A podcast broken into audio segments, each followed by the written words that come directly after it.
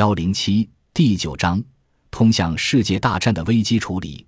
正如蒂尔皮茨计划和施利芬计划所反映的，德国在这一时期已经不再有大战略或任何接近大战略性质的战略筹划。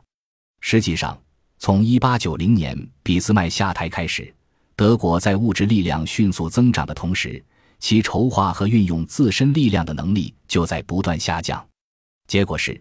到一九零八年左右，德国的外部压力已经上升到危险的程度，而且整个欧洲大陆进入了一个危机和冲突的高发期，随时可能将德国卷入与其他大国的最后摊牌。在这种情况下，有效的危机处理已经成为德国防止灾难的最后一道阀门。然而，危机处理在某种意义上也是大战略的延伸。在大战略缺失的情况下。德国的危机处理只能降格为一种在国内外压力之下的随波逐流，最终促成了对外部压力的总摊牌。第一次世界大战，德国的崛起就此被打得粉碎。